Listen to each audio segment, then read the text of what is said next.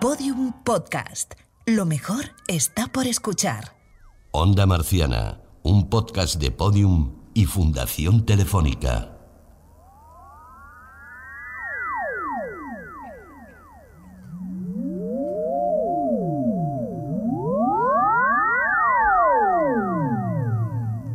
Marte era una costa distante y los hombres cayeron en olas sobre ella.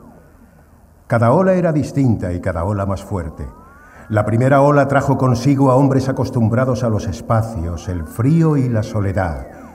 Cazadores de lobos y pastores de ganado, flacos, con rostros descarnados por los años, ojos como cabezas de clavos y manos codiciosas y ásperas como guantes viejos. Marte no pudo contra ellos, pues venían de llanuras y praderas tan inmensas como los campos marcianos. Llegaron, poblaron el desierto y animaron a los que querían seguirlos. Pusieron cristales en los marcos vacíos de las ventanas y luces detrás de los cristales.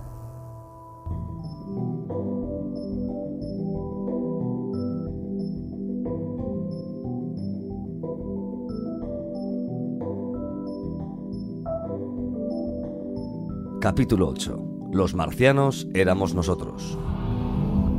Un saludo terrícolas, eh, bienvenidos a Onda Marciana. Emitiendo desde el planeta rojo. Un aplauso, bienvenidos. Bienvenidos a todos a Onda Marciana. Hoy os saludamos en directo desde el auditorio de Espacio Fundación Telefónica, desde donde vamos a emitir el que será el último episodio de Onda Marciana. Ya está bien, ocho episodios, ocho podcasts realizados para Podium Podcast con el patrocinio de Fundación Telefónica en los cuales nos hemos adentrado en la fascinante historia de la conquista marciana. Hemos conocido en qué se parece el rover Curiosity a un gato, qué se siente en el interior de una tormenta marciana y cómo podríamos plantar patatas en el planeta rojo. Eso, entre otras muchas cosas. En anteriores episodios de Onda Marciana, Los marcianos construyen dos inmensos canales. Ares y Marte, dioses que no encajaban bien. ¿eh? informaba de inusuales movimientos en la superficie de Marte. Marte pues es un planeta inhóspito. Esperamos un tiempo relativamente apacible sobre la superficie marciana. Fíjate que también calzaba de la posibilidad de que hubiese marcianitos. Possibility of life. Lleva una estructura alargada. Aquí hay algo en Marte que me da alergia. Lo que hemos creído ver en Marte es metano. No se alarmen. Trabajamos por su seguridad. Bueno, no os alarméis todavía porque vamos a tener un menú alucinante y completamente marciano, así que no os despeguéis de la silla. Y para comenzar este programa, os propongo que os embarquéis con nosotros, el, tanto los que estáis aquí como los que nos estáis eh, viendo desde vuestras casas, pues a un viaje imaginario. Para pilotar esta nave imaginaria nos hemos traído a un piloto muy especial que va a tomar los mandos y a llevarnos hasta nuestro destino. Quiero que le deis un fuerte aplauso a quien será nuestro comandante, el astronauta de la ESA, Pedro Duque.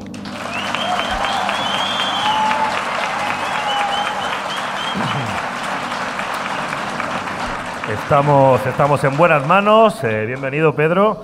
¿Estás preparado para esta aventura marciana? Bueno, siempre un vuelo espacial, siempre bienvenido, como sea. ¿Has hecho los ejercicios? Estamos aquí. No nos estrelles, por favor, si es tan amable. Yo las simulaciones no lo tengo muy claras, pero bueno, vamos a ver. Bueno, también nos acompaña un guía muy especial, el geólogo Naum Méndez Chazarra, que será quien nos informe sobre las formaciones geológicas que vayamos encontrando en la superficie marciana. Bienvenido, Naum. Buenas tardes.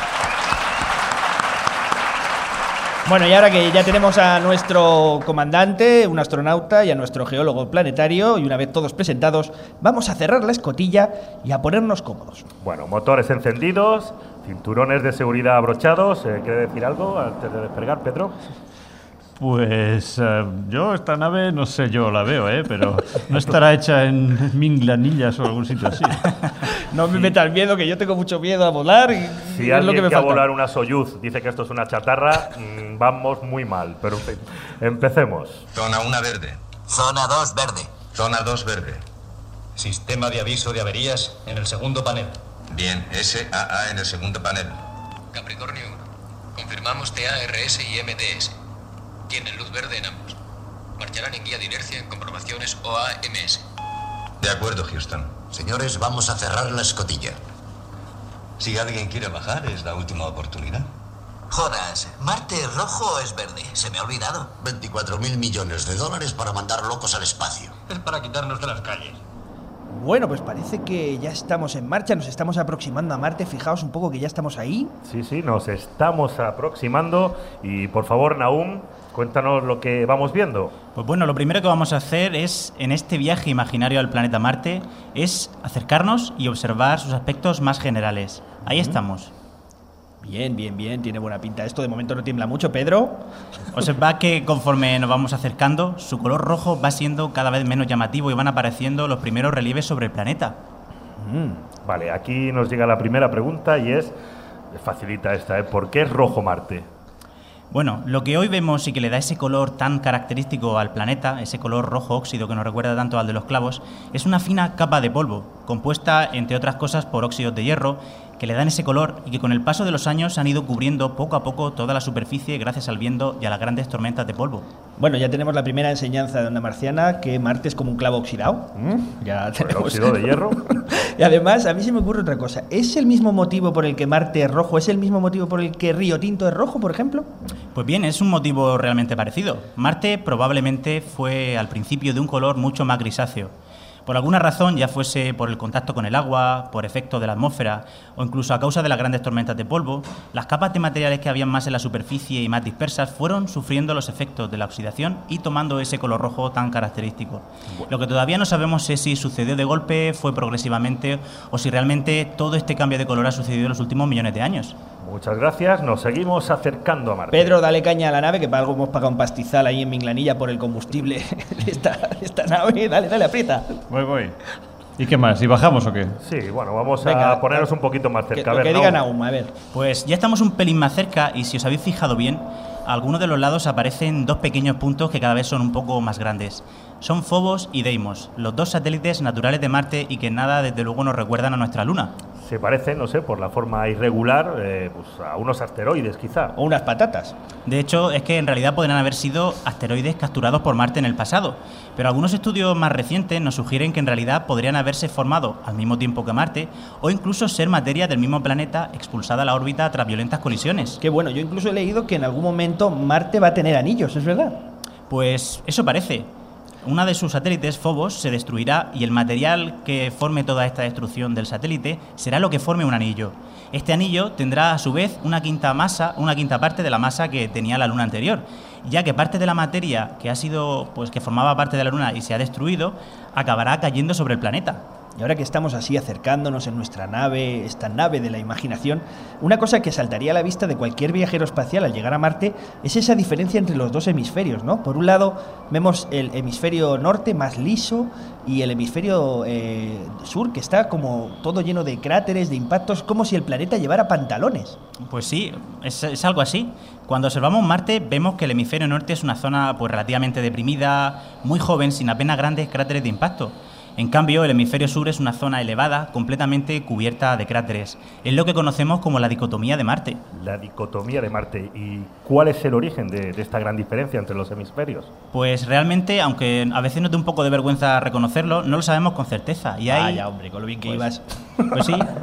Realmente eh, hay dos teorías. Una de ellas que dice que pues, los procesos internos dieron lugar a, a la formación de esa zona más deprimida, y otra que dice que fue a través de grandes impactos al inicio de la, de, de la formación de Marte, tras su formación muy pronto, y que fueron capaces de, de formar pues, toda esa gran depresión que vemos hoy en, la, en, la, en, el hemisferio norte de Marte. Pero yendo a lo que salta más a la vista, ¿es posible que esa parte norte eh, fuera el lugar donde había un antiguo océano? Pues sí, es muy probable que este hemisferio albergara en algún momento pues, un gran océano y, como podemos ver, muy extenso. Hay diferentes pruebas que parecen apoyar estas teorías. Grandes canales que parecen desembocar en esta gigantesca cuenca, la presencia de deltas, como la de los ríos, como puede ser la del río Ebro, por ejemplo, o incluso el descubrimiento de sedimentos que podrían haber sido formados por tsunamis. Y estas son algunas de las claves que nos sugieren que en algún momento el hemisferio norte podría haber albergado en algún momento un océano.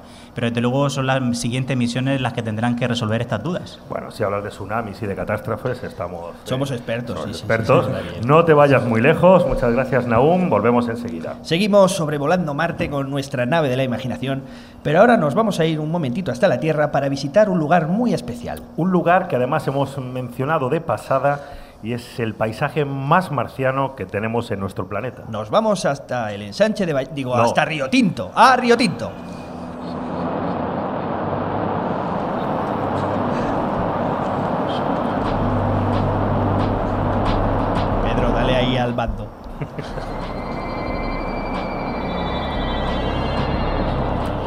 Paisaje de Río Tinto en Huelva ha cautivado a la NASA, que lleva años estudiándolo pues, eh, por sus características. Y para conocer más detalles sobre este lugar, lo mejor es que hablemos con uno de los investigadores que mejor lo ha estudiado. Dejemos que se presente. Me llamo Ricardo Amil, soy catedrático de microbiología de la Universidad Autónoma y uno de los socios fundadores del Centro de Astrobiología. Lo primero que tenemos que destacar de Río Tinto es que es un paisaje que impresiona. Eh, su color y su aspecto pues se parecen efectivamente eh, algo de otro mundo. Bueno, tú imagínate eh, los fenicios, que eran buenos navegantes, atravesando las columnas de Hércules, que era el fin del mundo, y llegando a un río que tiene color sangre. Pues bueno, yo creo que aún que dieron la vuelta y aún están remando. hombre, yo creo que creía que había llegado al infierno, vamos, por lo menos. Han pasado muchos siglos, desde los fenicios todavía están corriendo o remando. rema por allí? y Río Tinto fue durante todo este tiempo un lugar dedicado a la minería, hasta que los investigadores empezaron a ver que podía tener un interés muy especial. Obviamente, si tú encuentras un lugar en la Tierra que es un análogo geoquímico y mineralógico de Marte, y además es accesible, y obviamente es de origen biológico, pues creo que es fácil de entender que la NASA rápidamente se, se interesara. Y más cuando nos visitó, cuando se puso en marcha el Centro de Astrobiología, una anécdota interesante es que vino el, el mandamás de la NASA, fue invitado para para que inaugurara el centro y lo llevamos a Río Tinto y cuando vio Río Tinto se enfadó con sus investigadores porque existiendo algo tan parecido a Marte, la NASA nunca había trabajado allí. ¿Qué estamos haciendo aquí en Utah teniendo esto de Huelva aquí tan cerquita? Pero Encima hay gambas. en Huelva. Pero fíjate que ha dicho algo Ricardo Amils que es, es muy interesante y es que el origen de ese aspecto de Río Tinto es biológico. Esto es una clave muy importante. Recordemos que, como hemos comentado hace un momento con Naum, Marte y Río Tinto tienen ese aspecto rojizo por la misma causa.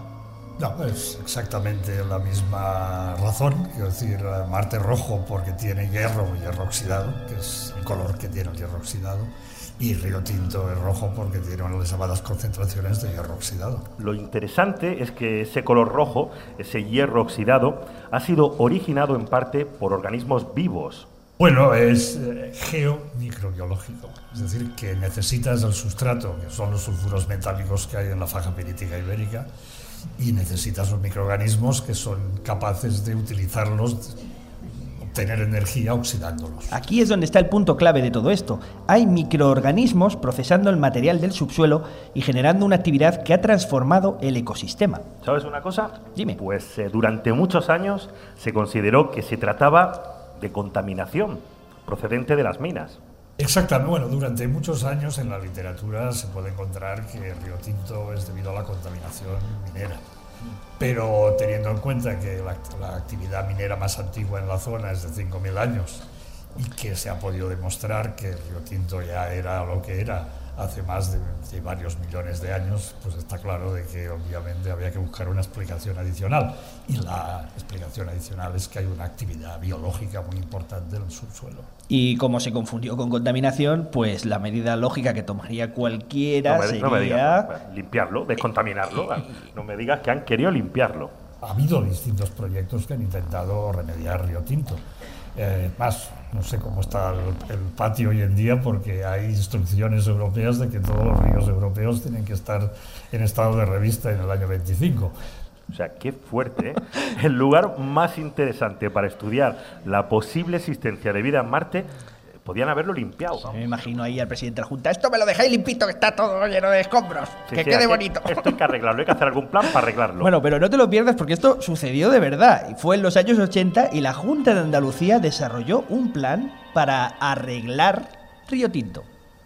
Bueno, en realidad fue una sorpresa porque cuando con los trabajos previos sobre Río Tinto, pues nos pareció que era interesante que la Junta conociera que tenía algo de mucho interés científico, pues los fuimos a visitar y nos dijeron, uy, qué pena, porque tenemos planes para remediar Río Tinto, lo cual pues obviamente nos alertó, les dijimos de que obviamente no era razonable que lo hicieran, dadas las condiciones o, o, o, los datos que teníamos. Venga, nos estamos preguntando ya aquí todos qué es lo que pasó. Lo interesante también es lo que querían hacer, porque era como un experimento de química del instituto. Básicamente echaban ácido más bases, lo que te da al final agua más sal, es decir, echaban sosa cáustica y estabilizaban el río para devolverlo a su estado presuntamente natural. Por lo que veo y por lo que estamos viendo, no lo consiguieron.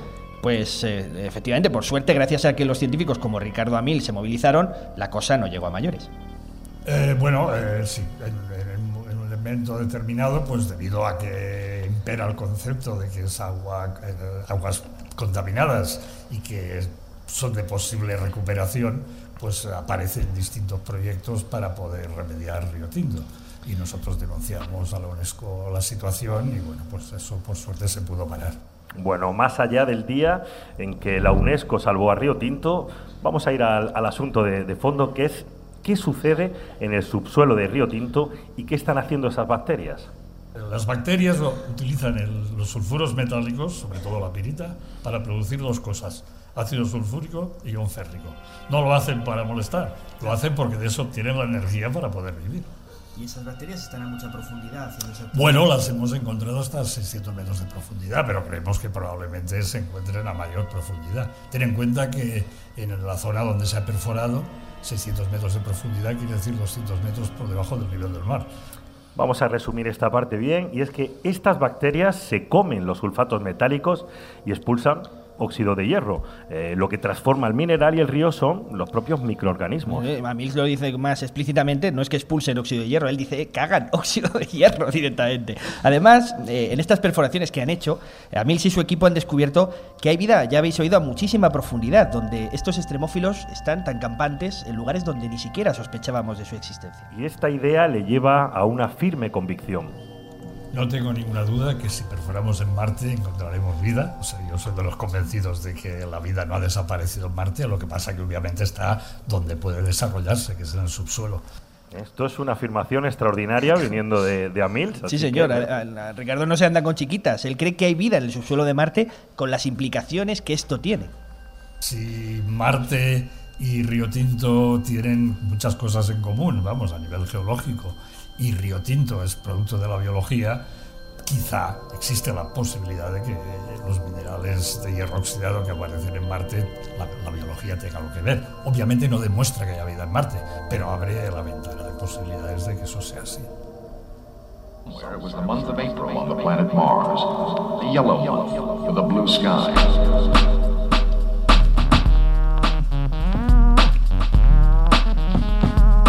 Notice it's always twilight here. Always October, barren, sterile, dead.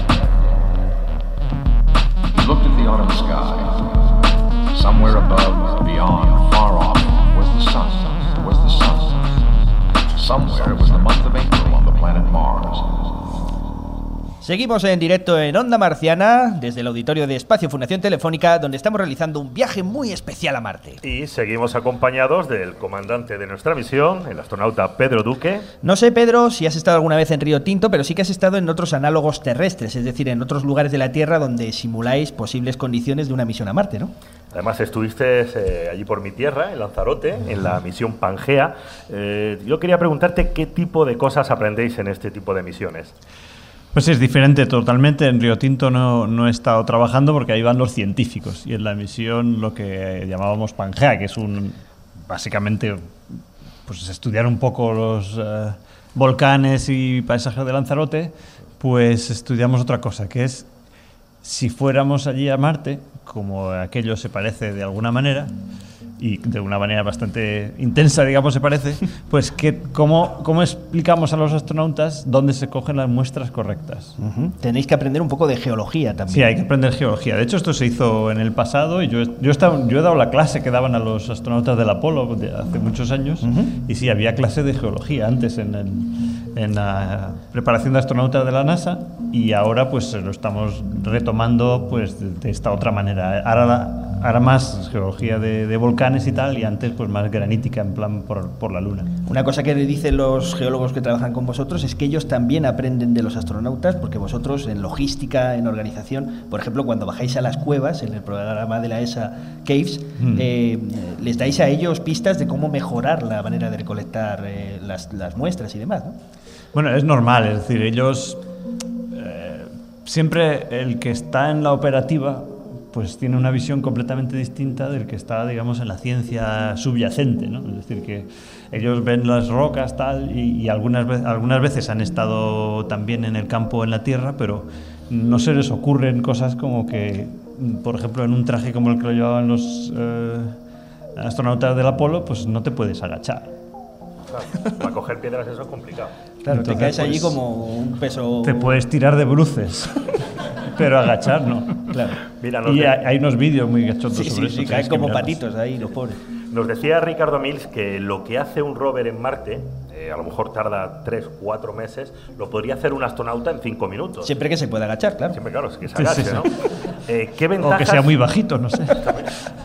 ¿Qué ventajas tiene enviar astronautas a, a Marte en vez de rovers? Bueno, en principio lo, lo más importante es que estamos mandando unos cacharros que son bastante simples. Es decir, que la comparación es, es bastante obvia. Es decir, estamos mandando algo al que hay que darle comandos cada, para hacer cada pasito. Y como tardas no sé cuántos minutos en ir el comando, no sé cuántos minutos en volver, no sé cuánto, a veces se da la vuelta, no se le ve, tal. Entonces, todo esto tarda muchísimo.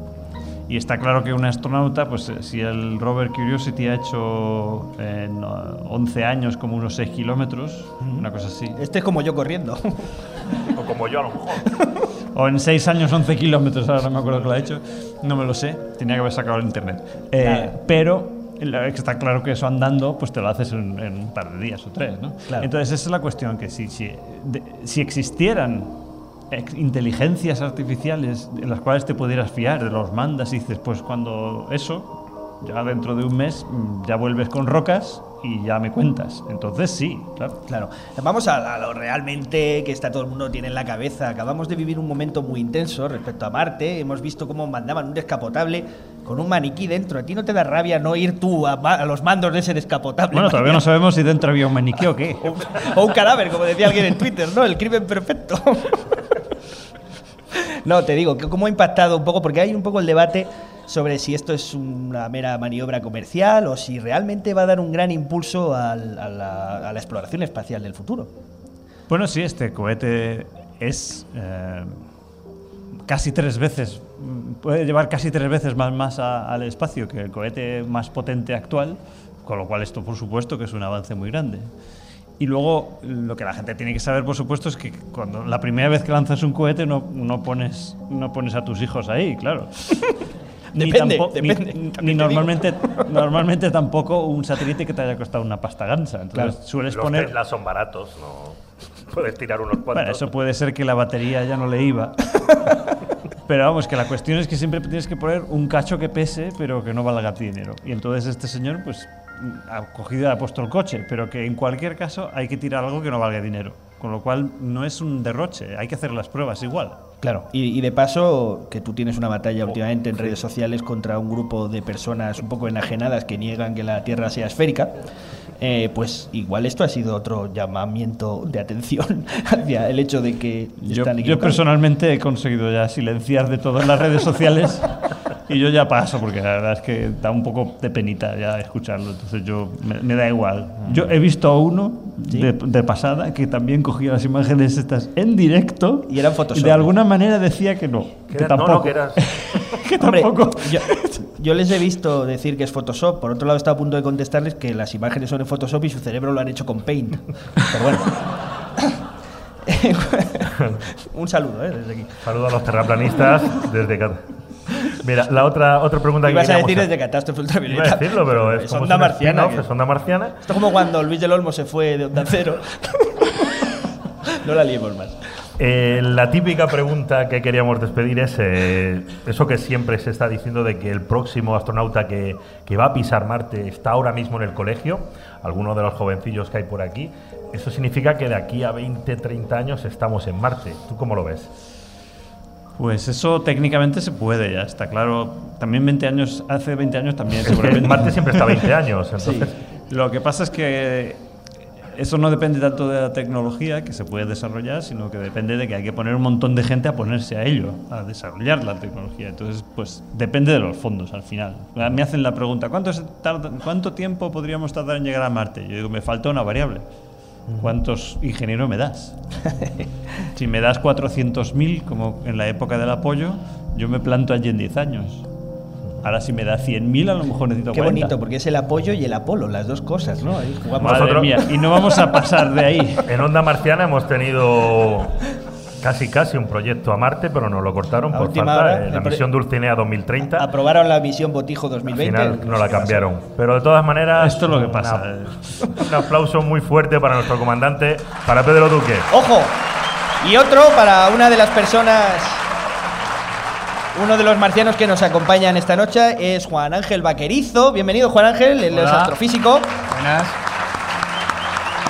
Trabaja en el Centro de Astrobiología, es un poco marciano, como ya sabrán nuestros oyentes, y allí se han realizado algunas de las investigaciones más interesantes sobre Marte y también se descubrió un fenómeno que hemos mencionado de pasada y de los que tanto le gustan a Javi. Sí, una película de serie B, Tsunamis en Marte. ¡Tsunamis en Marte! Enormes olas provocadas por meteoritos en un antiguo océano marciano. ¿Cómo suena todo? Falta una anaconda, Suena bien, ¿verdad? Suena bien. He visto cosas. Ah, ya has estado, Javier. Bueno, Juan Ángel, cuéntanos qué es lo que vieron Alberto González eh, Fairem y su equipo. Bueno, pues lo que, lo que han visto ha sido, eh, han utilizado imágenes que se han tomado en, en órbita eh, sobre Marte y en una zona en particular que se llama Deuteronilus Mensae, un nombre precioso Para para, un lugar como Marte, eh, que está en la, concretamente, por si acaso no sabéis dónde está, en la zona de Arabia Terra, en la separación entre las tierras altas y las tierras bajas, por aquí, más o menos, por aquí. Pues ahí han descubierto las imágenes lo que podría parecer eh, el resultado de un tsunami. ¿De uno solo o de varios? Bueno, eh, las, eh, en las imágenes lo que parece es, es que ha habido dos. Lo que pasa es que en el caso de Marte, como, como ha dicho Naum antes, eh, tenemos un problema con el agua porque eh, la línea de costa no está muy clara. Claro. El gran enigma de Marte a día de hoy respecto a la presencia o no de un océano líquido en su superficie es que no sabemos dónde está la línea de costa y entonces es complicado hablar de un océano si no vemos la costa. O sea, los marcianos tienen un problema que es que no sabemos dónde queda la playa. ¿Dónde poner la toalla? Exactamente. Además, ¿cómo, cómo fueron esos impactos de meteorito que, que dejaron estas marcas? Pues los, los impactos fueron, eh, por ejemplo, para que veáis la escala de los tamaños, los, eh, los tamaños de los cráteres que parece ser que dejaron no eran muy grandes en términos de, de catástrofe.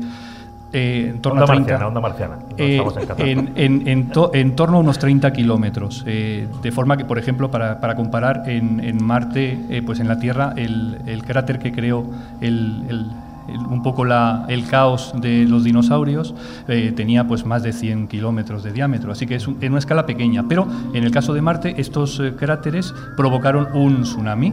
El primero de ellos parece ser que fue líquido. En las imágenes que, que veis ahí se ve que, bueno, pues hay una primera línea de, de marca de lo que sería el primer tsunami que llegó, para que os hagáis una idea, el, el- el océano eh, creemos que era líquido y llegó a, a inundar una zona que sería como el tamaño de la tierra, de, de España. Es decir, una, una extensión muy grande. Y las olas que se provocaron podían llegar a los 120 metros de altura. 120 metros de altura. 120 Para metros de altura. Javi, son de. Marte, pero parecen de Bilbao en general. ¿eh? Sí, sí, sí. Los Bueno, volcanes gigantes. Y entonces esta, esta forma, esta ola se propagaba de manera diferente en, en Marte, la gravedad es diferente, llegó muy lejos y luego eh, se, se volvió hacia atrás, ¿no? Puso- hizo un retroceso y dejó una marca, que son unos canales. El segundo tsunami, en cambio, parece que no dejó esa marca, sino que lo que hizo fue eh, impactar en una zona de un océano que se estaba congelando, con lo cual lo que se produjo no fue una ola de agua líquida, sino una especie de desplazamiento de una gran masa de hielo y de agua. Y ese desplazamiento lo que crea no es lo mismo que el agua al retirarse, sino que son unos lóbulos de, hielo. Entonces lo que vemos en las imágenes son diferentes eh, distancias que alcanzan los dos tsunamis, que en la misma zona, con una pequeña diferencia de tiempo, eh, hace unos 3.400 millones de años, año arriba, año abajo, se produce el, El evento. martes, el martes por la mañana. El pues. martes por la mañana, pues eh, dejan esas dos marcas y las, las imágenes que, que se han tomado parecen indicar que esa explicación que le damos de los tsunamis es la más correcta. ¿no? Esos lóbulos, por ejemplo, son los que se aprecian y nos hacen eh, pensar que, que ha se ha podido producir este desplazamiento de grandes masas de hielo. La misión ExoMars, que, que va a aterrizar de allí pues pronto, ¿no? Creo que va a aterrizar cerca de esos depósitos eh, de los tsunamis. ¿Qué, qué puede encontrar? ¿Qué hay de interesante por allí? Bueno, el, eh, el rover ExoMars, caso de que se eh, llegue a Marte y se pueda desplazar a esas zonas, lo interesante es que esos lóbulos que, veis en la imagen son lóbulos que pueden contener salmueras congeladas. Y esas salmueras nos van a dar información de cómo era ese océano marciano primitivo. Una de las cosas increíbles sobre la investigación eh, de Marte es que a medida estábamos produciendo el programa de Onda Marciana y se van produciendo hallazgos a medida que pasan las semanas con una facilidad increíble. Uno de ellos, por ejemplo, es del propio Fairen, que es el asunto de las arcillas, y un poco antes habíamos descubierto también grandes depósitos de, de hielo hacia abajo, en profundidad, en, en Marte. Cuéntanos telegráficamente qué dos eh, descubrimientos son estos. Bueno, el- la cuestión de, de los hielos es algo que se conoce porque el, el agua que desaparece de Marte está- deja de estar líquida, pero no desaparece toda, entonces puede quedar en depósitos de hielo. Y la parte de las arcillas, muy brevemente, eh, cuando se forman arcillas, siempre, en la Tierra al menos, se forman en presencia de agua líquida, con lo cual la presencia de arcillas nos está indicando presencia de agua. Si nosotros datamos las arcillas, podemos deducir que en esa época había agua líquida. ¿Qué ocurre? Que la datación nos coloca en una época en la que Marte era frío y árido, por así decirlo, y en cambio la presencia de arcilla nos habla de un Marte eh, húmedo y templado. Así que debió de tener algunos procesos, a lo mejor cortos en el tiempo, pero que hicieron que cambiaran las condiciones para permitir la creación de las, de las arcillas. Muchísimas gracias, Juan Ángel. Gracias. Enseguida seguimos con más preguntas para ti, para Pedro Duque, y volvemos por, con nuestro paseo en Marte. Pero antes vamos a hacer una pequeña pausa y enseguida volvemos. No os mováis de ahí, terrícolas. Quietos paraos.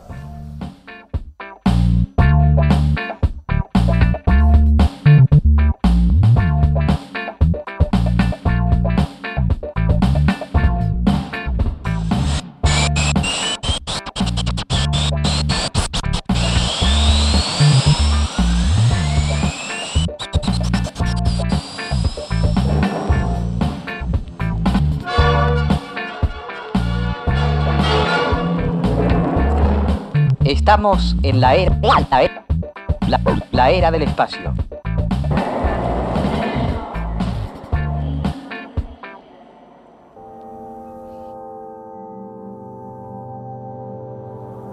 Me ha parecido oírte gritar. Grité. Descansaba y tuve un sueño. ¿Descansabas a esta hora? No es tu costumbre. Un sueño extraño. Muy extraño. Ujú. Soñé con un hombre. ¿Con un hombre? Un hombre alto, de un metro ochenta de estatura. Qué absurdo. Un gigante, un gigante deforme. Sin embargo, y ya sé que creerás que soy una tonta, pero tenía los ojos azules. ¿Ojos azules? Dioses, ¿qué soñarás la próxima vez? Y supongo que los cabellos eran negros. ¿Cómo lo adivinaste? Escucha, aquel hombre descendió de una nave plateada. Me miró y me dijo, vengo del tercer planeta. Me llamo Nazae Nathaniel York. Un nombre estúpido. Eso no es un nombre. Y luego dijo, venimos de una ciudad de la Tierra. Así se llama nuestro planeta. Eso dijo, la Tierra. Y hablaba en otro idioma. Sin embargo, yo le entendía con la mente. Telepatía, supongo. ¿Te has preguntado alguna vez, bueno, si vivirá alguien en el tercer planeta? Escucha, en el tercer planeta no puede haber vida. Nuestros hombres de ciencia han descubierto que en su atmósfera hay demasiado oxígeno. Pero, ¿no sería fascinante que estuviera habitado? Y que sus gentes viajaran por el espacio en algo similar a una nave. Bueno, ya sabes que detesto los desvaríos sentimentales. Sigamos trabajando.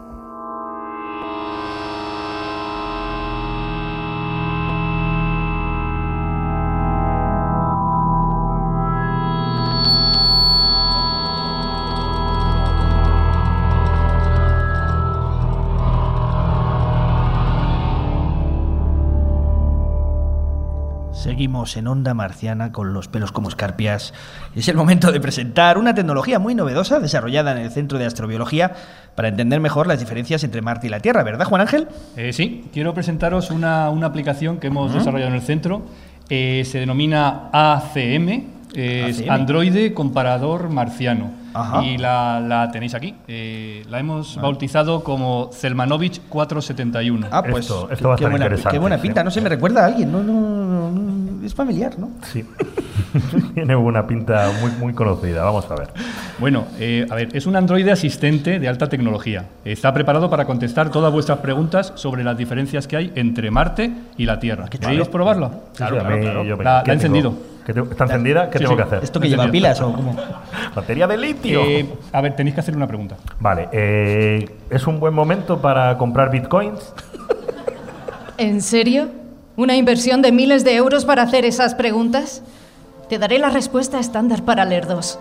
No estoy preparada para responder a cuestiones de este tipo. Te ha llamado Lerdo, ¿eh? Tienes, que, preguntarle eh, sobre Marte y la Tierra. Vale, sobre Marte y la Tierra. Eh, venga, pues empezamos facilito. Cermanovich, ¿qué diferencia de tamaño hay entre la Tierra y Marte? Defina tamaño. Los humanos sois muy imprecisos. Bueno, Zemanovich, no te pongas así. A ver, por ejemplo, dinos cuál es la diferencia entre Marte y la Tierra en diámetro, por favor. La Tierra es casi el doble de grande que Marte. El diámetro de Marte es de 6.779 kilómetros y el de la Tierra de 12.742 kilómetros. Qué máquina, ¿no? Máquina. Máquina es una cafetera. Yo soy un androide humanoide ver, humano. eh, está, está en pruebas, pero, pero puede ser todavía mejor. Ah, eh, es- está bien, eh, vais a ver, está bien, Zelmanovich. eh, danos un dato sobre el diámetro que podamos entender los humanos.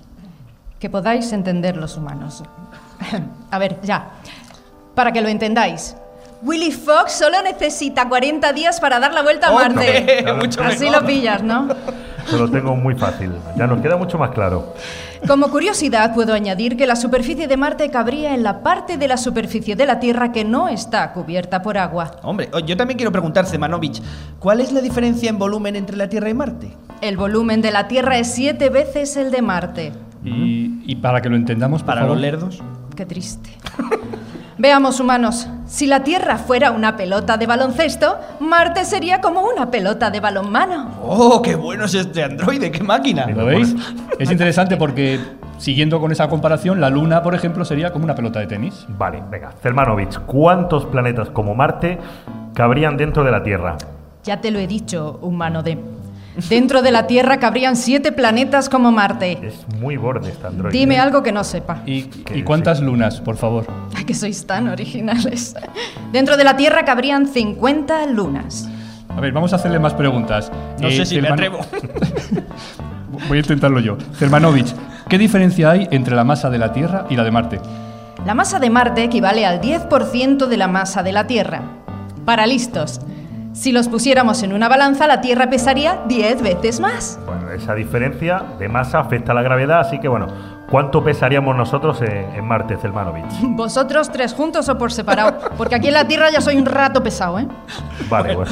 A ver, imaginemos, por ejemplo, que es mucho imaginar que yo peso 100 kilos. ¿Cuánto pesaría en Marte, Zemanovich? En Marte pesarías 38 kilos. ¡Uh! Me está gustando a mí esta- este rollo marciano. Seréis como mariposillas. Venga, otra curiosidad. Como el año marciano es más largo, además en Marte seríamos más jóvenes, ¿no? Un año marciano, es decir, el tiempo que tarda Marte en hacer una órbita alrededor del Sol, dura unos 687 días terrestres, casi el doble que en la Tierra. Un humano con 40 años habría cumplido 21 añitos en Marte. ¡Qué maravilla! Jóvenes y delgados. No me extraña que la exposición se llame La conquista de un sueño. Eso. Y ahora que lo dices, uno de los detalles más divertidos de la exposición que hay aquí en el espacio Fundación Telefónica, en la cuarta planta, es que al final te puedes hacer un selfie con el, con el rover Curiosity. Y cuando terminas de hacer la foto y metes los datos, te envía una, la imagen por correo electrónico y te dice lo que pesas y tu edad marciana. E igual te lo crees y todo. Bueno, como ya vimos en el primer programa, también hay un simulador de atardeceres marcianos. ¿eh? Sí, ¿te acuerdas, Antonio? Ay, calla, tontorrón, qué recuerdo. Qué bonito Por cierto, Zemanovich, ¿de qué tamaño se ve el Sol de Marte? Desde Marte, ya que hablamos de atardeceres marcianos. Me imagino que bastante más pequeño, ¿no? El tamaño aparente del Sol desde la superficie de Marte es la mitad que desde la Tierra. Eso se refleja también en la temperatura. La temperatura media de la Tierra es de 14 grados centígrados y la de Marte es de menos 63 grados. En Marte oscila entre máximas de 20 grados y mínimas de menos 153. Vosotros, pobres humanos, tendríais que llevar Rebequita o morir congelados. Morir congelados. Muchas gracias, Juan Ángel, por presentarnos este prototipo de comparador marciano. Y un aplauso para nuestra androide Zemanovich, también conocida como Natalia Ruiz.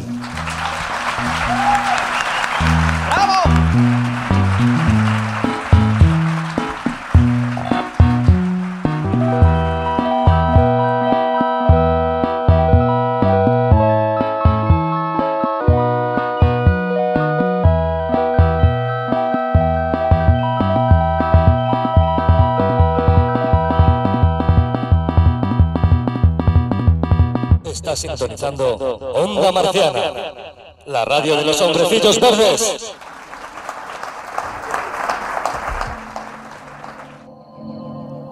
Los hombres de la Tierra llegaron a Marte. Llegaron porque tenían miedo o porque no lo tenían, porque eran felices o desdichados, porque se sentían como los peregrinos o porque no se sentían como los peregrinos. Cada uno de ellos tenía una razón diferente.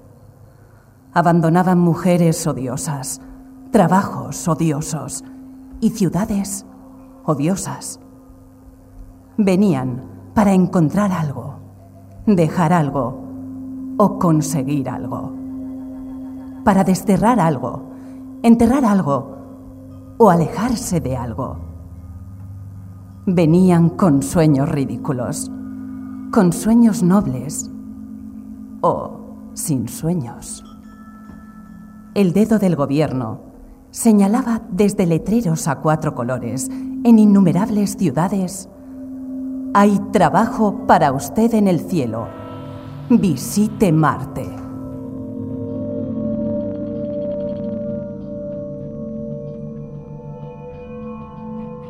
Continuamos en Onda Marciana y como nuestros sensibles oyentes quizá hayan podido apreciar, estamos haciendo radioteatro aquí en directo en Espacio Fundación Telefónica. Las dos voces que estáis escuchando son las de Emma Cifuentes y José María del Río. Un aplauso Un aplauso para enorme para ellos. Son dos grandes voces de nuestro país eh, y es posible que la voz de José María del Río os suene de algo y si cerráis los ojos... Cerrar, cerrar los ojos, cerrar los ojos un momentito, por favor. José María, eh, dinos algo así de, de Onda Marciana, así cañero. Eh, aquí estoy, aquí, bueno, pues he caído en la orilla del océano cósmico para estar con ¡Es vosotros. Carl Sagan, señores! Gracias, José María, un aplauso para él.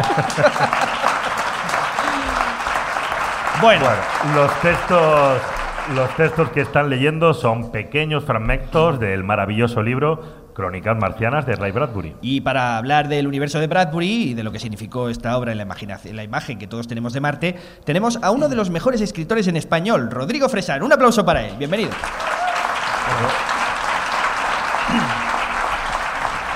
Rodrigo Fresán es el autor de libros como La velocidad de las cosas, eh, Mantra, Jardines de Kensington o El fondo del cielo y es uno de los autores que mejor conoce la ciencia ficción más marciana. Rodrigo, para empezar, me gustaría hacerte la misma pregunta que se hacía Borges a sí mismo en el prólogo de Crónicas Marcianas. Él decía, ¿qué ha hecho este hombre, refiriéndose a Bradbury, qué ha hecho este hombre de Illinois? Me pregunto, al cerrar las páginas de su libro, para que episodios de la conquista de otro planeta me llenen de terror y de soledad.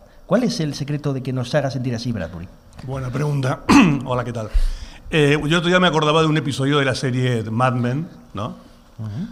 No sé si es en la segunda o en la tercera o en la cuarta o en la quinta o en la sexta o en la séptima o en la octava o en la novena o en la décima temporada, donde Don Draper con, con Pete, con el insoportable Pete, en un momento viajan a California para ampliar el negocio y no sé qué cosa, y están sentados en el avión y, y, y Pete le pregunta a Draper, pero ¿por qué tenemos que ir a, a la costa oeste, a California? Este, pues, ¿qué, qué, qué hay en California? ¿Qué, hay de ahí de interesante? Y Don Draper lo mira fijo y con esa cara de entre resignación y profundo desprecio le dice Ray Bradbury. ¿no?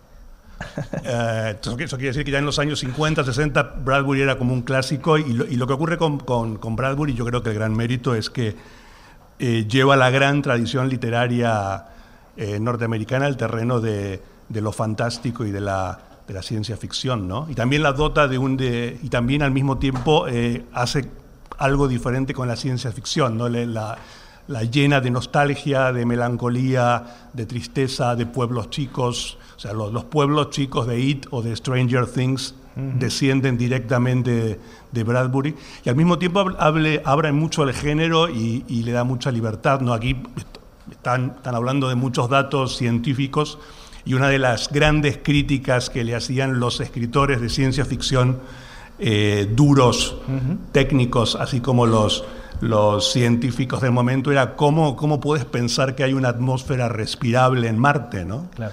Y la respuesta de Bradbury a eso es que sí, es que a mí me, me molestaría mucho que mis personajes tuvieran que hablar con la escafandra puesta. ¿no? bueno, básicamente él se salta a la torera a las convenciones del género, Sí, como hacen sí. los grandes, ¿no? Sí, y, y convierte a los marcianos en gente como nosotros. Quizá eso es lo que lo hace más eh, especial, ¿no? Y y genera un- una manera de hacer ciencia ficción. Sí, bueno, eso, eso está en todo Bradbury, ¿no? Una, una cierta como hu- hu- humanización y, y una cosa como muy, muy espiritual, ¿no? Eh, no eh, Bradbury no, no, no era un gran aficionado a, a tecnicismos, ni cohetes, ni, ni, ni, ni órbitas exactas, ni distancias entre, entre la Tierra y Marte, ni tamaños de planetas, ¿no? Se movía más en un, en un componente un poco más casi, casi religioso, diría. Mira, hemos estado comiendo antes y nos has contado que tuviste la oportunidad de conocer personalmente a Ray Bradbury en persona. ¿Cómo, ¿Cómo fue aquel encuentro? Y Pues eso, fue, eso fue en Buenos Aires en el año 97, donde finalmente se consiguió que, que Bradbury fuera, ¿no? después de muchísimos intentos. Entonces me decían que en España no es tanto, pero bueno, yo nací en el año 63 y para, para un niño que tuvo su infancia en los años 60, Bradbury es el, en Argentina o en Buenos Aires es el equivalente a leer a los, los libros de los cinco. ¿no? Todo el mundo leía eso. Borges había bendecido a Bradbury como gran escritor, o sea que la intelectualidad también lo había abrazado y acogido, se traducía y se editaba en Buenos Aires y finalmente fue y, y esto es un poco curioso, es una leyenda urbana, se, se planificó una, una visita de, de Bradbury al Planetario de Buenos Aires, que es un edificio de estos muy futurista, este futurismo que es este, instantáneamente anticuado, ¿no? que queda como viejo inmediatamente, que es como una especie de gran bola con tres patas, como una especie de mapamundi, que cuando los ingenieros lo, lo proyectaron le dijeron que de ningún modo se iba a poder sostener eso y el, el arquitecto que llamaba Enrique Jan había oído que el libro Crónicas Marcianas tenía como propiedades mágicas porque Bradbury lo había insinuado en algún momento. Entonces lo, lo serruchó en tres partes y debajo de cada uno de los pilares puso una parte de Crónicas Marcianas. ¿no? Y esto había llegado a los oídos de Bradbury, entonces quería conocer el- este lugar, este planetario, entonces fue allí, nos ju- juntaron a varios escritores y, y bueno, bueno, era un poco como un besamanos, ¿no? no había lugar. Entonces yo tenía como, tres Papa, ¿no? preguntas que le quería hacer de cosas que a mí me interesaban mucho, ¿no? Eh, la primera era que pensaba de 2001 Odisea del Espacio de Stanley Kubrick y me dijo que le parecía horrible, una de las peores películas de todos los tiempos, que para mí era es como una catedral, ¿no? Y yo decía, ¿pero por qué? Y me decía, porque está, se la puede interpretar de muchas maneras y a mí no me interesa la multiplicidad de, de interpretaciones, me interesa que las cosas estén muy, muy claras y muy bien explicadas, ¿no? Este, decía, por ejemplo, que para él la mejor película de ciencia ficción de todos los tiempos era por eso Encuentros Cercanos, la de, la de Spielberg. ¿no? Eh, otra cosa que, que le, quería, le quería preguntar era por Twilight Zone y Rod Serling, cómo era que él no había escrito, no había escrito más para la- la- la- esta serie y, y entonces se puso muy furioso, dijo que odiaba la serie y odiaba a Rod Serling porque era un gran ladrón que había robado y reescrito una cantidad de, de argumentos, ¿no? Entonces, ¿qué le parecía? O sea, todas mis, todas preguntas amigos. lo ponían de muy Estaba cabreado ¿no? ese día, eh, Sí, está como bueno, era raro porque tenía un aspecto como de un abuelito muy simpático, pero se ponía muy furioso de golpe, ¿no? Y tenía como un sombrero de cowboy, era como medio raro.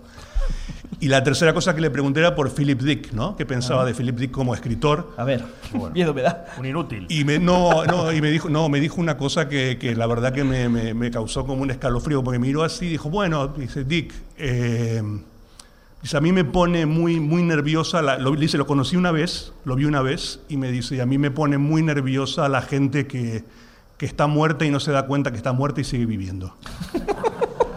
Qué, Y le dije, bueno, gra- gra- gracias, por, gracias por todo, Rey. le dije, ¿no? Ya, este, pero, Claro. pero sí. Qué bueno. Eh, una de las eh, constantes en tu literatura también, en, en la- en autores como Vonnegut, ¿no? Ujú. al, que, al que le haces muchísimas referencias, es esta de que eh, los marcianos se convierten, los marcianos o los trafalmadorianos o quien sea, en una excusa para mirarnos nosotros desde fuera, ¿no? Es la excusa perfecta. La última vez que hablamos, además, eh, por el fondo del cielo, tú me dijiste algo que me quedó grabado, que era, eh, tenemos un problema los escritores de ciencia ficción porque ya vivimos en el futuro y estos Sí. días con el famoso coche descapotable que va eh, navegando hacia el espacio con un cartel de Don't Panic, no se Ya. asusten, del, del famoso libro de, de Douglas Adams, Sí. en el fondo te deja sin argumentos porque ya no podéis hacer algo más impresionante, ¿no? Sí, hay algo de eso. Bueno, yo lo que decía antes, yo tuve, creo, la, la- la- aquellos que fuimos niños en los 60 tuvimos la última gran infancia futurista, ¿no? Donde el futuro todavía estaba un poco, un poco lejos, ¿no? Paradójicamente ahora, eh, el gesto más futurista jamás realizado por el ser humano está medio siglo en el pasado, que es ir a la Luna. Sí, no, se ha realizado ningún gesto Mayor eh, de ciencia ficción más extremo que eso y está es como una antigüedad, ¿no? Cuando a veces está ya no- y no se ha vuelto a hacer tampoco, ¿no? Eh, entonces me parece que ha cambiado un poco el signo, ¿no? La idea de que los nosotros, o sea, al, al- al- al tener que eh, ir resignándonos paulatinamente a la, a la idea de que no haya vida inteligente, ¿no? O que tal vez sea tan inteligente que no quiera tener nada que ver con nosotros, también es una posibilidad de eso. Nos hemos ido este, convirtiendo en nuestros propios extraterrestres o nuestros propios aliens, ¿no? Con, con la manipulación del ADN y las mutaciones. Eh, probablemente terminemos de reconocernos como extraterrestres totales de aquí a 30 años cuando dicen que vendrá la singularidad y el hombre se fusionará con la máquina ya, y entonces tal vez eh, diremos los marcianos existen y seremos nosotros. ¿no? Como el título de este capítulo. Además, estamos viviendo en una época donde algunos pioneros, hablamos de Elon Musk, eran grandes lectores de, de ciencia ficción, Sí. ¿no? Eh, ¿Estamos cumpliendo lo que estos eh, pioneros están haciendo como una especie de profecía autocumplida? Es decir, eh, los sueños de estos pocos eh, elegidos ricos y, y es los que están dirigiendo nuestro futuro? No sé, a mí yo vi- yo vi el, el autito este con el astronauta y a mí lo que me preocupa es que la gente más poderosa haya leído mala ciencia ficción. ¿no? Y que sus sueños tengan este grado como de, de infantilismo, tipo, ah, voy a gastarme millones para lanzar un auto al espacio y, con un muñequito dentro. Y lo máximo que puede llegar a ocurrir eh, con eso es que dentro de miles de años luz caiga sobre un planeta y se crezca toda una nueva religión alrededor de esto, ¿no? O auto, ¿no? Hoy, hoy había quien decía, si Tesla, encontramos vida, Dios Tesla, si Dios encontramos Tesla. vida inteligente y la atropellamos, decía alguien. Ya. No, y además también, este, bueno, están estos gestos también líricos como los discos del Voyager, que se supone que reúnen lo mejor de la esencia del ser humano, pero también es muy ingenuo pensar que van a poder Beatles. escucharlo, ¿no? ¿Eh? También. También No tiene los tocadiscos. Beatles, Sí. o sea que bueno. Pero yo quiero, yo me, yo me pongo en los lugares, en, en el lugar de un extraterrestre hiper avanzado e hiper inteligente y de repente un día salgo al balcón de mi casa y veo que se, se aproxima un auto con un muñequito dentro. yo no sé si a mí me interesaría ir a conocer esa civilización realmente, ¿no? Bueno, muchas gracias, Rodrigo. Nosotros, además, queremos hacerte un regalo a ti, ya que has tenido la gentileza de venir a acompañarnos en este programa especial. Y queremos que escuchéis todos, muy atentos, este sonido. This is Ray Bradbury calling to you from the planet Mars. Now, how did I get here? Well, when I was 10 years old, I looked at photographs from the Lowell Observatory of the planet Mars. I studied sketches by Schiaparelli of the planet Mars. I read the books of Edgar Rice Burroughs, Esto que estáis escuchando es, es efectivamente la voz de Ray Bradbury. Es un mensaje que dejó grabado para la Planetary Society. Un día que no estaba cabreado, claro. Eh, eh, lo que dice es, soy Ray Bradbury y os estoy llamando desde Marte.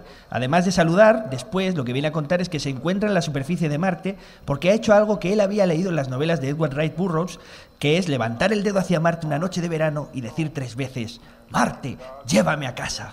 El mensaje de Bradbury forma parte del proyecto llamado Mars Microphone de la Sociedad Planetaria, que envió el primer micrófono a Marte para captar sus sonidos. Y el micrófono captó solo una cosa que fue un ¡pum! porque Sí, se estrelló en la superficie de Marte, en la Mars Polar Lander, y bueno, eh, no tenemos todavía ningún sonido genuinamente marciano. Teniendo en cuenta que Marte tiene una atmósfera tan tenue, el sonido se propaga con mucha dificultad allí, pero aún así nuestra voz se oiría con unas características eh, muy concretas. Y aunque no pudieron mandar ese micrófono a Marte, los chicos de la Sociedad Planetaria sí pudieron hacer simulaciones. Así se escucharía el mismo mensaje de Bradbury en la superficie de Marte.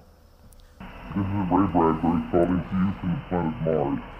Now, how did I get here? Well, when I was 10 years old, I looked at photographs No, no que así vais a sonar en observatory of Marte. the planet Mars. I studied sketches by Schiaparelli of the planet Mars. Así es como vamos a hablar cuando estemos en Marte. Es muy guay, me gusta mucho. Gracias Rodrigo Fresán por Pues gracias. acompañarnos. Un aplauso para él. Seguimos en Onda Marciana. Gracias.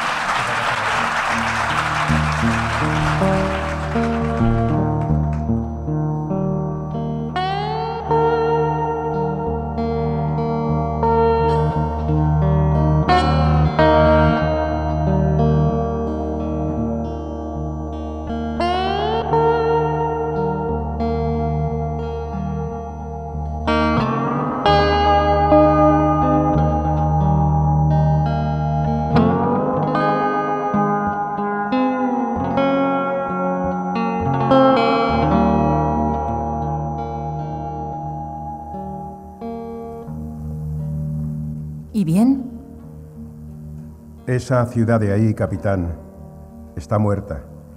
Y ha estado muerta durante muchos miles de años. Lo mismo se aplica a esas otras tres también en las colinas.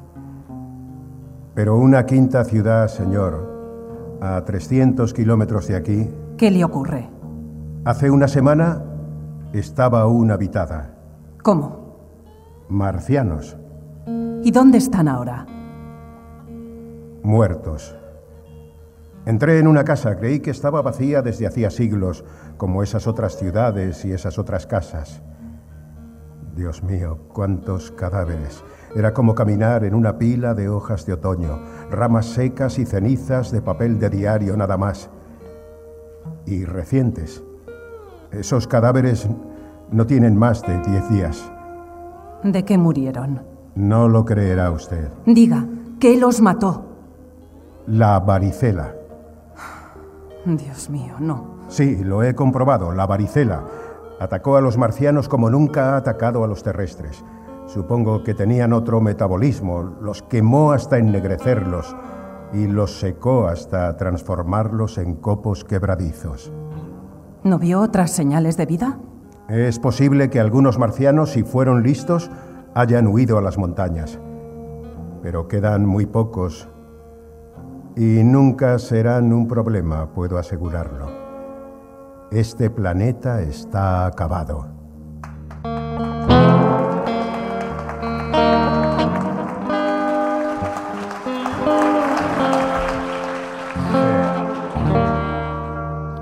Seguimos en directo en Onda Marciana desde la exposición Marte, la conquista de un sueño en espacio Fundación Telefónica. Habíamos comenzado el programa con un paseo imaginario alrededor de Marte y vamos a retomarlo en este momento con nuestro comandante Pedro Duque y nuestro geólogo Naun Chazarra. Arranca la nave, Javier. Vamos, dale ahí.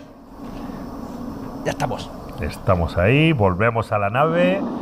Cerrad los ojos los que estéis en casa y venid con nosotros a la órbita marciana. A ver, ¿dónde nos llevas ahora, Naum? Pues vamos a seguir a bordo de nuestra nave y quiero que os fijéis en una cosa, porque acabamos de llegar en plena tormenta de polvo global en Marte.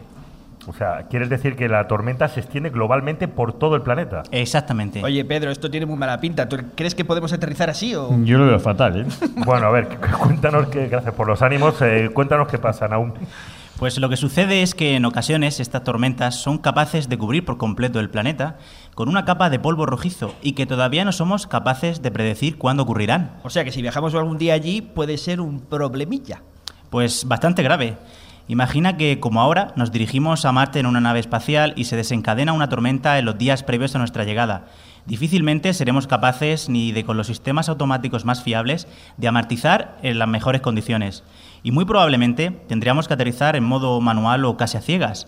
Eso sin contar los daños y el desgaste que podría provocar el roce de todo ese polvo contra la nave. ¿Esto afectaría mucho a nuestra vida diaria allí en el planeta? Pues lo cierto es que no ocurren tan a menudo, pero seguramente cuando establezcamos bases en el planeta, buscaremos lugares que nos protejan de estas tormentas, como las cuevas que se forman en tubos de lava. Ay, mira, mira, mira, mira, justo ahora estamos sobrevolando una de esas cuevas. Fíjate, fíjate. Coño, parece Qué un, chulo. un hoyo de golf, parece, ¿eh? Chulo, qué chulo, por favor. Mira, mira, Pedro, mira a ver si eres capaz de, de llevar la nave a- hacia ese tubo de lava que queremos echar un vistazo. Vamos allá, vamos allá. Pedro, que esto se mueve mucho, que me mareo. Ay, madre. Ay, ay, ay, ay, ay, ay, ay, ay. Estos tubos son antiguos canales formados por debajo de las coladas de lava y puede que en un futuro nos permitan disfrutar de cierto grado de protección ante la radiación y ante las tormentas de polvo, como este que vemos en Pavonis Mons y que han quedado descubiertos porque ha colapsado parte de su techo. Oye, ya que hablas de lava, ¿hay muchos volcanes en Marte? Fijaos, si miráis por la ventana ahora, veréis algunos de los rasgos más visibles y evidentes que son precisamente los gigantescos volcanes que se encuentran en la región de Tarsis, en la zona ecuatorial del planeta. Sí, oye, hay un montón de volcanes, oye, y además para hacernos una idea, lo tengo yo aquí, ¿cómo, cómo son de grandes? Pues son realmente gigantescos. Imagina un volcán en nuestro planeta que fuese casi tan grande como Francia y superase los 20.000 metros de altura, más del doble que nuestra montaña más alta. ¡Guau! 20.000 metros de altura. Vaya pedazo de erupciones que tendría este monstruo, ¿no? Pues ese monstruo es precisamente Olympus Mons, que tiene el título de montaña y volcán más alto del sistema solar. Por su forma, nos recuerda mucho a los volcanes que encontramos en la isla de Hawái, por lo que suponemos que sus erupciones serían relativamente tranquilas, donde habría una lava, mucha lava y muy fluida. De hecho, sus coladas de lava probablemente superen los 500 kilómetros de distancia desde el volcán. Y estos Madre volcanes en Marte ya, ya no están activos, ¿no? Pues en los últimos años y contando el número de cráteres que hay sobre los volcanes de Marte, que nos sirven un poco como las arrugas que hay sobre las personas para hacernos una idea de su edad, pues las coladas de lava que tienen en Marte se ha descubierto que las propias del mismo Olympus Mons podría tener actividad volcánica en los últimos dos millones de años y que de hecho podrían seguir activos hoy en día pero de una manera muy puntual. Oye, Naomi, ¿qué, es esa gigantesca grieta que estamos viendo ahora por la ventanilla? Pedro, ¿puedes acercarte un poquito, por favor? Agarrarse. ¡Ay! Que me mareo otra vez, dale más despacio. Pues esa grieta es el Valles Marineris, uno de los cañones más grandes de nuestro sistema solar, empequeñeciendo al mismísimo cañón del Colorado. Más grande que el cañón de Colorado. Pues todo el sistema de cañones que lo forman supera los 4.000 kilómetros de longitud por más de 200 de ancho, mientras que el cañón del Colorado apenas llega a los 400 kilómetros de longitud por 30 de ancho. Qué barbaridad, qué pena no tener aquí a Zemanovich eh, para que nos diera unos cuantos mm, ejemplos de cómo son, cuántos grandes cañones cabrían en el Valle Marineris. Anda, si está ahí. Diez veces más largo, siete veces más ancho y siete veces más profundo que el Gran Cañón de Arizona, lo cual lo convierte en la hendidura más grande de todas las conocidas en el sistema solar. En total, en el Valle Marineris cabrían por volumen casi mil cañones del Colorado. ¿Lo quieres en campos de fútbol? Un mano de. Sí, por favor, hermano, dinos Si los eres tan de fútbol. El equivalente a 5.000 millones de Santiagos Bernabéu. ¡Guau! Ahora sí que lo he entendido. Claro que sí, en campo de fútbol todo va mucho más suave. Humanos. Muchas gracias, Zemanovich. por haberlo abordado otra vez, nuestra gran androide. Un aplauso para ella. Seguimos con nuestro viaje marciano aún que vamos a ver ahora. ¿Os acordáis de los volcanes que acabamos de ver? Pues bien, cuando comenzó a formarse esa región volcánica, la corteza del planeta en esa zona comenzó a bombarse hacia arriba. Llegó un momento en que la corteza no tenía la suficiente fuerza para mantener todo ese peso elevado y comenzaron a formarse sistemas de fracturas a lo largo de toda esa región para, para compensar todo ese sobrepeso. Esto es como cuando cocemos un pan en el horno y se nos hincha, ¿no? Algo Pues así. sí, la verdad que sí, de una manera muy parecida. Pero no solo eso, ya que probablemente al mismo tiempo que se formaba este sistema de fracturas, comenzara a circular agua por el naciente sistema de valles marineris, que con su erosión y múltiples deslizamientos en las laderas profundizara y ensanchara más este sistema. Al final, el agua desembocaría probablemente en el gran océano boreal que veíamos antes. Ah, todo encaja como un pool de sideral, pero toda esa agua, ¿de dónde salía aún? Pues mira, ¿ves eso de ahí? Parecen barrancos formados por la acción de la lluvia sobre las laderas de las montañas, como en nuestro planeta, en momentos en los que la atmósfera era lo suficientemente cálida y densa para permitir la lluvia. Pues parece Cuenca, perdona. lluvia, lluvia en Marte, esto me estoy poniendo romántico porque al final de todo este viaje, ¿no es también un viaje para saber algo más de nosotros mismos? Pues sí. Sniff, sniff. Totalmente. Al final, viajar a otros planetas es, al fin y al cabo, la mejor manera de poder mirarnos a un espejo. Aunque en tantas cosas seamos diferentes, en lo esencial somos iguales. Pedro, cuidado, cuidado, ¿qué es ese humo? ¿Qué es ese humo, Naum? Pues llevamos casi todo el tiempo hablando en pasado, como si en Marte ya no ocurriese nada de nada, pero su superficie sigue en constante movimiento, aunque sea lentamente cambiando. Yo te digo una cosa, y eso que estoy aquí en Madrid congelado, ¿esto tiene una pinta de ser frío? Pues sí, Pero frío, muy frío esto, ¿eh? Has acertado, y es que en algunas de las regiones más dinámicas del planeta son precisamente las regiones polares de Marte. Todo ese polvo y hielo que vemos caer en la imagen es en realidad grandes avalanchas de hielo y de polvo que suceden en los acantilados polares, especialmente cuando pasamos a las estaciones cálidas desde las frías, ya que la temperatura favorece la expansión de los materiales rocosos y la sublimación de los hielos, es decir, el paso de hielo a gas, desequilibran algunas de las zonas que pueden caer ladera abajo. Es decir, que Marte sigue teniendo actividad. Pues sí, y de momento desconocemos si queda algo y cuánta actividad en su interior, pero por fuera claramente sigue en movimiento. Madre mía, y la verdad es que esto se empieza a poner un poco peligroso y yo prefiero casi que, que vayamos buscando un lugar tranquilo para amartizar, ¿te parece? Pedro, Pedro, bajando en aquella colina si te parece, vamos a ir cogiendo un respiro. Aparca por ahí donde puedas, déjalo en doble fila, que aquí yo creo que no molesta. ¿Mm? Porque aquí habrá que poner ticket en Marte, será zona... Es roja, zona roja. Vamos a despedir a nuestro geólogo y a charlar un poco más con, con Pedro. Muchas gracias, gracias, Naum. Naum. Un gran aplauso para él por llevarnos de viaje. Y aterrizamos. Estamos, estamos en la era, la era, la era, la era, la era, la era, era, la era del espacio. Sonidos en el espacio. El, en trae para ustedes sonidos en el espacio. Sonidos estereofónicos.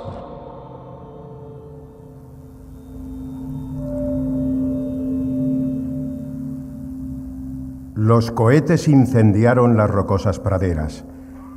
Transformaron la piedra en lava, la pradera en carbón, el agua en vapor, la arena y la sílice en un vidrio verde que reflejaba y multiplicaba la invasión como espejos hechos trizas.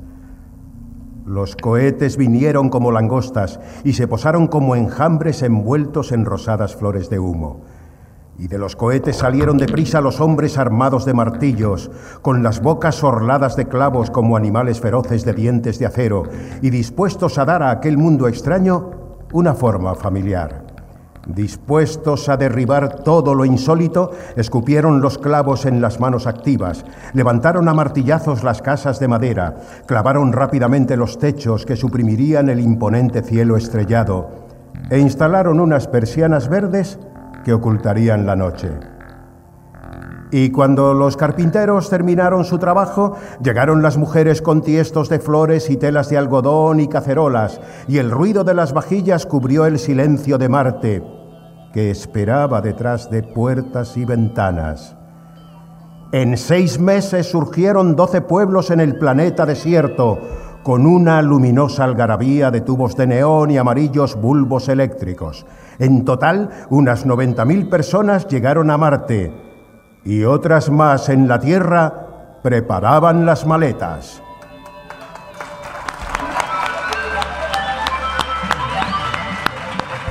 Qué maravilla de viaje marciano nos está quedando. Oye, ya que estamos aquí con Pedro, que hemos aterrizado la nave, yo creo que es el momento de continuar nuestra- la entrevista que hemos dejado a medias. Pedro, ¿qué es lo que más miedo le dan a un astronauta? Bueno, yo creo que esto lo tenemos todos claro. Lo que más miedo nos da es pifiarla. La bronca que te cae. Bienvenido al club. Pero ¿has tenido alguna situación eh, especialmente tensa en estos años de carrera que hayas dicho, madre mía, preferiría estar en casa con una mantita ahora mismo? No, no, no me ha tocado ninguna situación como si dijéramos de peligro en la cual uno Ujú. pudiera estar, eh, bueno, pudiera estar deseando no estar allí. Pero bueno, sí que he hablado con bastantes compañeros que han tenido, unos han tenido un fuego dentro de la estación espacial, otro estaba haciendo la reentrada al revés y se le se estaba calentando al rojo la puerta que tenía Caramba. delante de la cara, en fin, cosas que pasan. Lo normal, ¿no? Lo normal. Además, tú eres Las un profes- enamorado de, de Marte, ¿no? Te llegó por ciencia ficción, eh, por, por la tele. ¿Eras un friki de ¿Eres un friki? Es una pregunta que también queríamos Pues no lo sé, yo soy tan enamorado de Marte como toda esta gente que está aquí, tampoco mucho más. La Yo- primera norma del friki es no reconocerlo, así que claramente. Ahí estamos, primero, número uno. Y, y bueno, pues eh, sí, he leído ciencia ficción y he leído pues eh, estas estos novelas que, que- que nos eh, llevan a pensar en cosas futuras, claro. Hoy que tenemos un ambiente tan bradburiano y que hablamos un poco de esa sensación de los seres humanos, de la soledad, eh, ¿se llega a sentir esa soledad en algún momento en el espacio? Ya sé que estáis muy acompañados y que siempre hay alguna conexión con la Tierra, pero hay momentos en los que uno debe de tomar conciencia de que está un poco separado, viendo el planeta muy lejos, ¿no?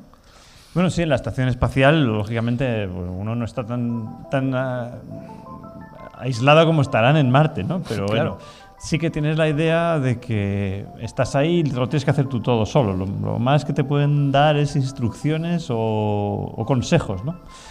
Y bueno, cuando estés en Marte, desde luego, esto hay que ten- tomar conciencia sobre ello. Una de las cosas que pasan, y que pasan en esto, y que pasan en barcos que tengan conexión por radio con tierra y que estén muchos meses, cosas de esas, pues que hay que tratar de evitar que se forme una. Eh, que se forme una especie de barrera entre nosotros, que estamos en la nave, y, a- y ellos, ¿no? El resto Y que del se- universo. se forme al- algún tipo de, de, de, bueno, pues pelea o lucha, ¿no? De hecho, hubo un momento en que un grupo de astronautas llegaron a cortar la conexión con Tierra enfadados porque les tenían fritos, ¿no? De alguna manera. Sí, sí, eso pasó en una de las misiones de Skylab y cortaron la radio y durante 24 horas... Estaban allí solos y sin conectarse con nada. Huelga de Radio Jaida. Eh, ¿Cuándo te veremos eh, por allá arriba? ¿O os- tendremos eh, astronautas españoles? Eh, ¿Cómo está la, la. ¿Cómo se llama los de fútbol? ¿Qué te ha comentado Mariano Rajoy? La sobre el- cantera. Sí, la cantera. ¿Cómo está la cantera? Pues bueno, desde luego que hay muchísima gente, se prepara la gente bien en las universidades aquí y no hay nada que envidiar en ningún, a ningún otro país y bueno, pues eh, lo que pasa es que, en fin, el, el problema de base es que Europa participa muy poco en las misiones tripuladas, con lo cual pues todo, todo empieza a hacer, empiezan a ser tartitas, eh, con- trocitos de tartas de tartas cada vez más pequeñas, ¿no? Entonces, eh, está claro que se puede mejorar eso, Europa podría participar más y entonces estaría- tendríamos más astronautas europeos y por ende españoles, claro, pero bueno, de momento podría ser todavía que volara yo a la estación espacial y si no, pues eh, desde luego en la próxima selección ya insistiré en que cojan algún español. Por favor, que tanto Tú sigues italiano, ahí, tanto italiano. Al pie, al pie de- del cañón, entrenando, haciendo, eh, todavía formándote, porque los astronautas, además de aventureros, sois empollones, o sea, estudiáis mucho, tenéis que estar todo el rato reciclando un poco lo que conocéis, ¿no? Bueno, desde luego, cada vez que vuelas las naves espaciales, pues las han cambiado. El nuevo modelo, todas Claro. estas cosas, entonces hay que volver a- a estudiar y lo que sí que la gente espera es que te salga bien en la primera. Ya, ya. Y lo cual implica bastante estudiar, Muchos y ojos bastante puestos en ti. repetir y bastante todo eso. Bueno, hay un programa por ahí de la ESA que son estar 500 días en la cama. Yo me apunto. Cuando tengáis hueco me hacéis que ahí... eh, Ahí, te, ahí pues, vas bien, ahí ¿no? sí, yo de astronauta no. pero- Hablando de entrenamientos, alguna vez hemos comentado y nos, Pero- has, nos has contado el tema del, del entrenamiento en las piscinas, que yo creo que a ti te quedó un poquito medio trauma porque es terrible, ¿no? Meterse ahí abajo con el traje de astronauta, eh, si pesas poco, me contabas en su día, eh, puedes pasar un mal rato ahí, ¿no? Bueno, sí, se hace una simulación como se puede. Entonces, de muchas otras cosas, se hace la simulación pues de manera que se parece mucho, pues porque estás en la nave, es lo mismo, los mismos botones, la misma reacción. Hay un ordenador detrás que procura que las reacciones de la nave a tus errores sean reales y que cada vez te vayas metiendo tú mismo en tu hoyo, ¿no? Si vas haciendo errores. Y, pero hay otras cosas que no se pueden eh, simular también, que son justo la ingravidez. Y entonces, pues está claro que eh, el salir afuera hay que simularlo solamente con el mismo traje, más o menos, pero metido en agua. Y bueno, lo único que pasa es que cuanto más flaco eres, más aire hay dentro del traje. Oye, ahora que hablas de Y hay ingravidez... que poner plomo. Claro, para que te hunda un poco, ¿no? Porque si no vas para arriba. Últimamente, además, hace uno- un par de días o ayer mismo, has estado en uno de estos vuelos en los que se produce una simulación de ingravidez cayendo en picado, ¿no? Bueno, Cuéntanos poco. así funciona. Primero, hombre, lo tiramos el avión para arriba para que tenga Claro, más claro. tiempo antes de que caiga en picado. Sí, pero que si bajas de 100 metros en picado ya lo llevas claro. Es decir, eso es lo que la gente piensa que es una eh, habitación que tenemos con un botón de quitar la gravedad. Pues no. Existe caída, muchísima ¿no? gente que piensa eso y es simplemente el interior Esto de un va por los terraplanistas.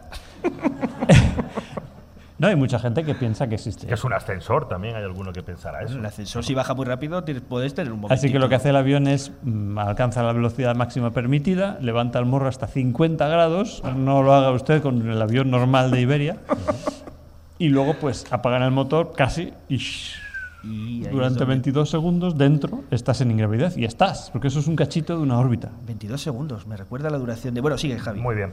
Vamos a aprovechar que estamos aquí en la nave a Marte y vamos a imaginar que, mira, imagínate que justo ahora tenemos que bajar y pronunciar una frase, la verdad es que los americanos son muy buenos para eso, una frase que quede para la historia, como la de Armstrong. Vamos a bajar, de hecho, ahora a Marte y tienes que... Queremos la frase de Pedro Duque si tuviéramos que pisar Marte ahora mismo. Bueno, para frases son ellos buenos y nosotros tampoco son malos. Lo que pasa es que no nos dan oportunidad. ¿eh? Pues, a ver, ¿cuál sería la tuya? Bueno, hombre, está claro que lo primero habría que rendir tributo a Neil Armstrong, porque si no la gente no lo entendería. Diría este tío que se piensa. ¡A por ti, Neil! O algo así, ¿no? No, un gran paso hombre. empezaría la frase, ¿no? A lo mejor. Esto muy- sí que es un un paso, poco demasiado Neil, no lo tuyo. Aprende este paso de baile, Neil. Bueno, son buenas propuestas, la verdad. Yo no sé, la verdad no lo tengo pensado ni, ni creo. Y la, la verdad es que el caso es im- extraordinariamente hipotético, pero habría que rendir eh, tributo, como digo. Habría que hacer como hizo él, que se la pensó y todos los de relaciones públicas ¿Y le luego la dijo preguntaban. Y él dijo, y él, y él no se lo contó a nadie, porque para que hiciera un poquito de impacto. Pero bueno, diríamos algo así como. eh, este es un nuevo salto para la humanidad y esperemos que esta vez sea para quedarnos. ¡Oh, qué bonito! ¡Un Apúntalo, aplauso! Apúntalo.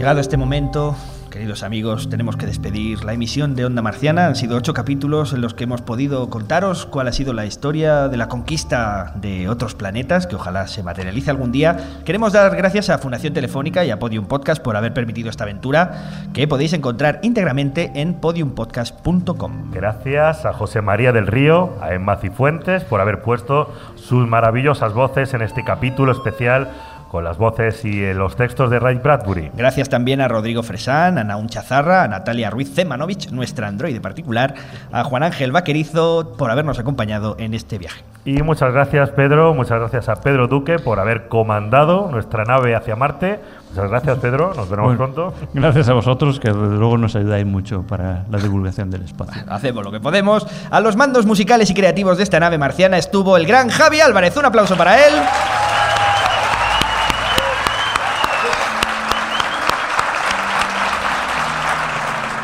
Y en los micrófonos os hemos hablado Javier Peláez. Y Antonio Martínez Ron. Y ahora, sin más, yo creo que ya ha llegado el momento, por es, fin, sí. de abrir la escotilla, Pedro. Estamos en y la de poner un pie en Marte. Por fin vamos a salir a la superficie, Antonio. Ahí está, tenemos Marte, aquí lo vemos por la ventanilla. Tú quédate aquí, Pedro, por si, Quédate aquí en la, la nave. por si algo va mal y tienes que salir huyendo de este Vamos, planeta. sí. Nosotros A. Vamos a ver. vamos, vamos a abrir la escotilla. Vamos a a ver. Vale. Aquí, ay, madre mía, a ver. Dios mío. Está raro, ¿eh? Esto. Qué mal. A ver. Qué Está nervios. dura, es esta tasca la escotilla. Dale, dale. Ay, mía. Dale ahí. Vamos a ver. aquí. ¿eh? Ahí. Encendido. La llave. Ah, la llave, la llave La del llave, por maletín. favor, la Antonio. llave. Atención. Vamos a ver. Ay, ay, esto, Ya se Ahí, sube, sube, sube. Ya estamos fuera. Estamos fuera, vamos a decir la frase de Pedro, la frase histórica y es... Pero qué frío hace aquí, leche. frío, por favor! Por ¡Sacadnos favor. de aquí! Pedro, abre la escotilla que yo me subo. Por favor. Además, un momentito. ¿Has notado eso en la pierna? Es A mí eso? me ha pasado algo por la pierna. ¿Te ha tocado algo en la pierna? No lo sé. Bueno, era yo que te quería hacer un cariñito, perdóname. Perdónate, yo, yo he notado algo. Yo, mira, yo me voy. Ah, no, que no era yo. Espérate, hay un coche allí. Yo me voy al Tesla aquel, me voy a refugiar y vosotros haced lo que queráis. ¡Hasta la vista, Marciano! ¡Hasta luego, señores! ¡Muchas gracias!